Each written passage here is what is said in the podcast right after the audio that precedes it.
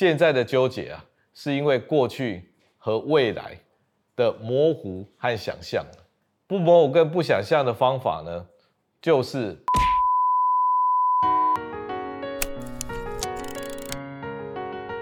我们不看更焦虑的第十三集。那题目叫做“不纠结的方法”。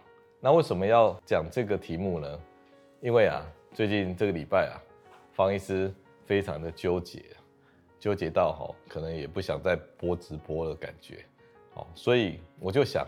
如果我能够帮助我自己不纠结，那我就要把这个不纠结的方法跟各位朋友、跟各位观众好好的分享。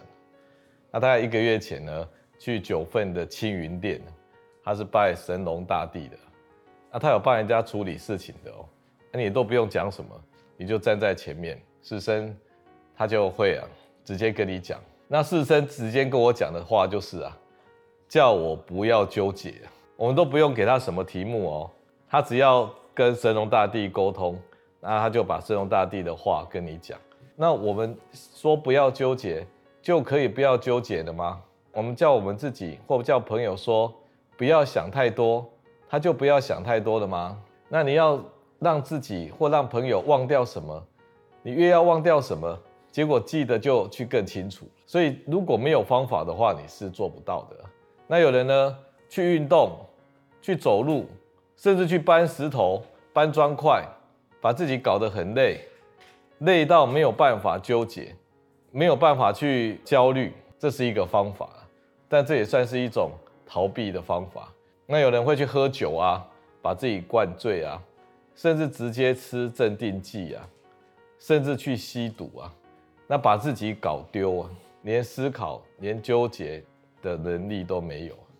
所以不管啊，是把自己搞累，还是把自己搞丢啊，到底有没有比较积极一点的方法，去去掉、去减轻心理的纠结？那纠结是什么定义呢？纠结哦，就是你遇到坏事了以后啊，你就变得啊，有以下这些现象。第一个，你没有办法专心了，你几乎停下来，你都会占据大脑的资源。整天在想同一件事情，不断的反刍，造成你没办法工作，工作的时候没有办法专心，常常会失神，看起来很恍惚的样子。第二个，它会让你啊，甚至没有办法生活下去，你看电视也觉得没有乐趣啊。然后一旦停下来，又马上重复的去想那一个坏事，所以你连生活都有困难，那搞到你呢，整天好像没有做什么事情。都觉得很累，精疲力尽啊！这个反复的反刍啊，交感神经变得很强，那随时变得啊胸闷心悸，那喘不过气来啊，觉得胸口好像压大石头啊，然后都没有办法呼吸啊，这就是纠结的现象，不断的反刍那些坏事产生的破坏的干扰。那这种纠结呢，你会感觉像哦，你好像是小红帽。走在森林里面，你只是觉得说会出大事，只是不晓得会在哪里出事啊。那大野狼到底在哪里呢？所以那些摇动的树影都像鬼一样。那这张图呢，是刚刚方医师画的一个一个示意图啊。一个小女生呢，走在那个仙人掌的花园里面，我把它画的都像鬼一样。所以这种模模糊糊的焦这个感觉呢，就是焦虑的来源，也就是纠结的来源。所以模糊带来焦虑啊。英国的丘吉尔说过啊，担忧的事情很多，但是大部分都不会发生。焦虑呢，不是说你欠人家一一千万，而是你不晓得欠多少。你如果知道你欠一千万，那就去还就好了啊。啊，如果你不晓得欠了多少，债主在哪里，你就会惶惶不安。焦虑不是说你的敌人很强大，焦虑是在啊，你不晓得敌人躲在哪里。焦虑就像癫痫的病人一样，呢，其实癫痫的发作大部分都也还好啊，只要不跌倒受伤，大部分癫痫一分钟以内都会结束的。但是癫痫带来的困扰是什么呢？你不晓得什么时候会发作。你可能在好朋友面前会发作啊，你可能在相亲的时候发作啊，你可能爬山的时候发作啊，你可能坐捷运的时候发作。那一种不晓得什么时候要发作呢，会带来焦虑症病人的焦虑感。所以呢，模糊啊带来焦虑啊，焦虑的第一个问题呢就是模糊啊。我们的脑干呢，我们的间脑，还有我们的边缘脑跟大脑。脑干呢负责我们的呼吸、心跳，那间脑呢让我们有感觉，我们所有的感觉都在间脑上面呢聚集。这个间脑就好像鸭子的头一样，大家看到了吗？那这个边缘脑呢，就好像这个鸭子的帽子啊，或者是鸭冠啊，这鸭冠就让我们感的感受到情绪啊，会紧张、会害怕、会恐惧，就是这个边缘脑负责的。所以边缘脑啊，只要我们啊不对外活动啊。我们记下来的时候，我们边缘脑呢就会进入自动运转的模式啊。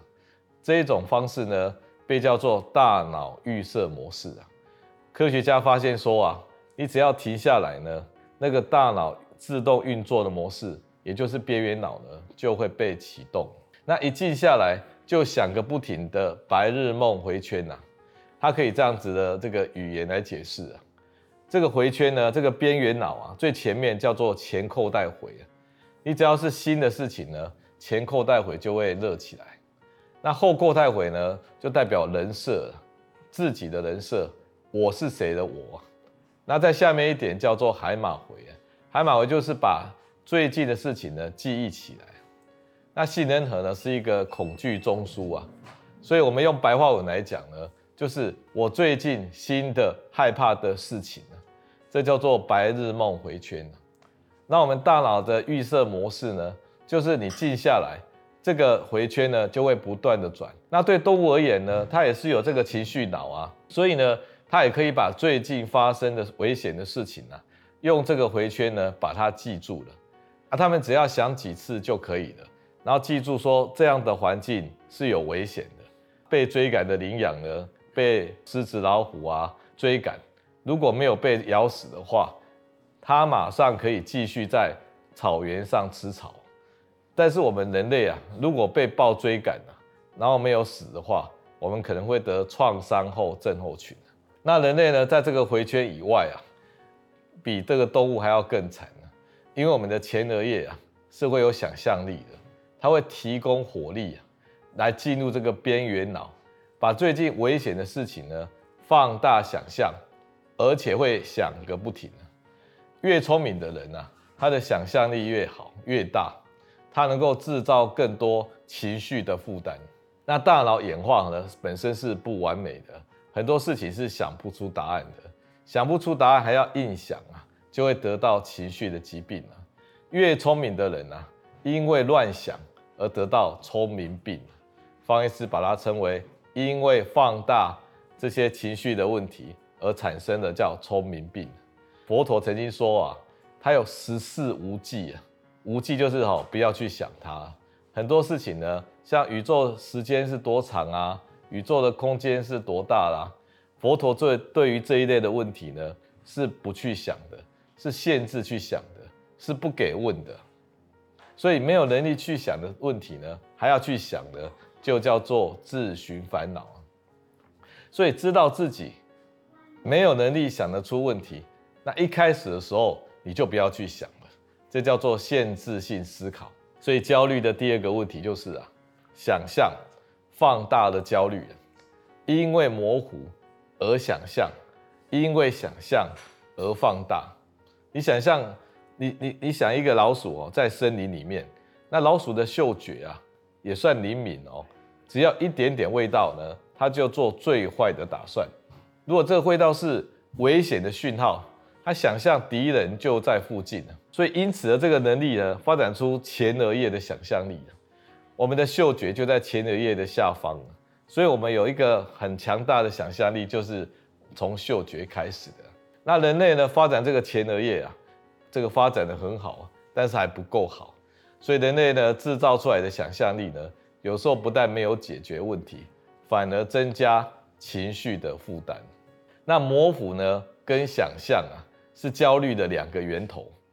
所以如果要不纠结、不反刍，要改善焦虑的方法，就是要把这个模糊、把这个想象给它停止啊。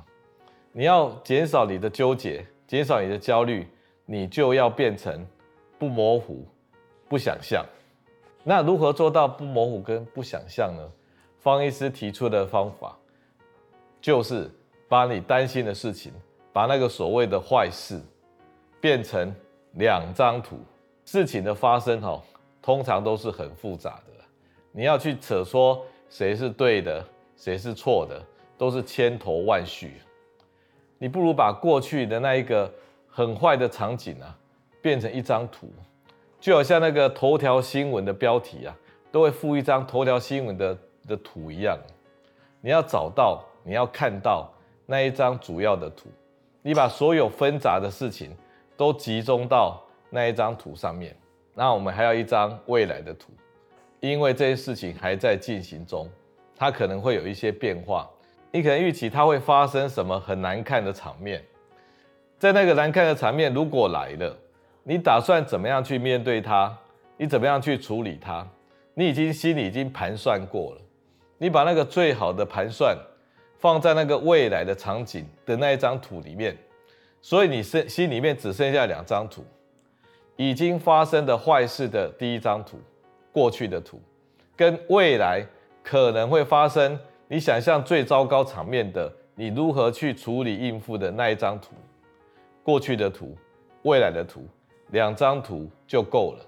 放了这两张图之后，有什么好处呢？就是啊，你可以啊停止放大你的想象，因为你现在用图片来取代这件事情了，所以你停止放大想象，你停止去联想，你停止阴谋论，你停止自我对话。也就是说，用图来取代你的前额叶，关掉你的前额叶，用你的枕叶来制造出两张图来，一张过去的图，一张未来的图。情绪的问题哈，不是那种尔虞我诈的商场问题，也不是打仗的策略问题啊。情绪的问题是一种火上加油的问题啊。你本来发生坏事的，你是逃不走的。因为你的模糊跟你前额叶的想象一直把它放大，所以你才火上加油。那你要替这个不断这个重复回转的边缘脑这一种反刍哈，找一个出口，找一个出口，就是往枕叶来送。那有了这两张图，那你看的还是很难过啊，你没有能量去看它，你看的还是很不舒服啊。但是总比啊这个模模糊糊的放大想象好多了。你总算有一个目标去处理了，所以你就带这两张图，这两张图让你变成比较明确，知道你要面对的敌人是谁，知道你要付出的代价是什么，这是跑不掉的问题啊，这是人生的功课。那你要尝试学习去接受。那我们怎么样去接受带着这两张图呢？就是哈，要骗我们的大脑，把它骗到接受。如果你没有做任何的准备啊。你每天默念的、默想的这两张图，就会让你心跳加快、呼吸加快，而这个呼吸跟心跳加快，又让我们变得更焦虑。所以你越看，反而走火入魔，看到焦虑不到不行哎，那怎么办呢？我们就要反其向而行。我们虽然没有办法改变心跳，我们可以改变呼吸。我们让故意把呼吸弄得很慢，在缓慢的呼吸速度之下。同时带着看着这两张图像，我们要营造一种平静呼吸的看图，这是主动的哦。也就是说，我们一边看着我们创造那两张图，一边平静的看着图。你不断重复的这样做，大脑就会学习到，或者被骗到。原来啊，看这两张图的时候是有平静的感觉的。这样的过程呢，跟你做梦。疗愈的方法是一样的，为什么这么说呢？平静的呼吸去看这两张图像，跟平静的做噩梦是异曲同工的方法。这个跟你啊去缴一小时三千块心理师聊天的方法也是一样的哦。心理师呢不断引导你，把你的这个苦难画面引导出来，让你平静的、有条理的、理性的。去看那个画面、那个过程，这就是心理师疗愈的方法。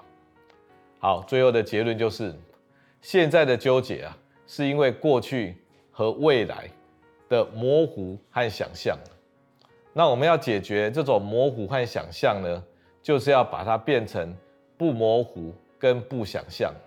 不模糊跟不想象的方法呢，就是变成两张简单的图，一张是过去的图，一张是未来的图，然后就不断的练习这两张图，把它看习惯，把它接受。但你不能够就这样傻傻的去接受它，你会受伤的，你会越看越走火入魔，气急攻心的。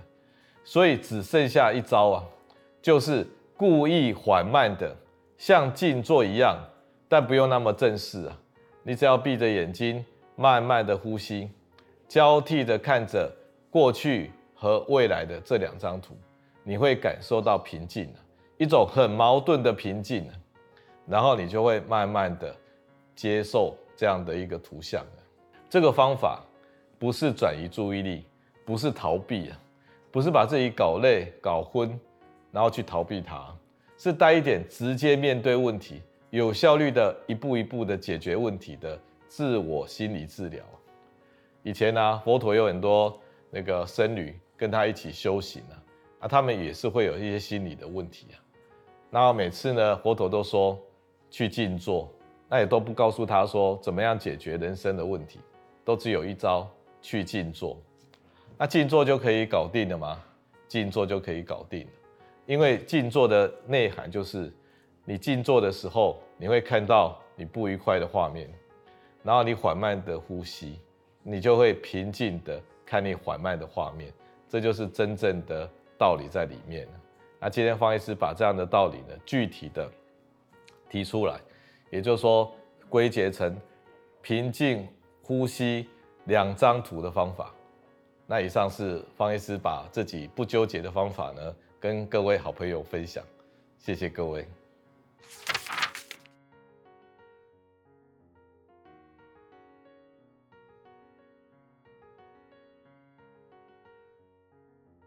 想要从医学的角度来了解人生的问题吗？记得按赞、订阅、开启小铃铛，分享给所有的亲朋好友，让我们一起提升台湾的医疗文化。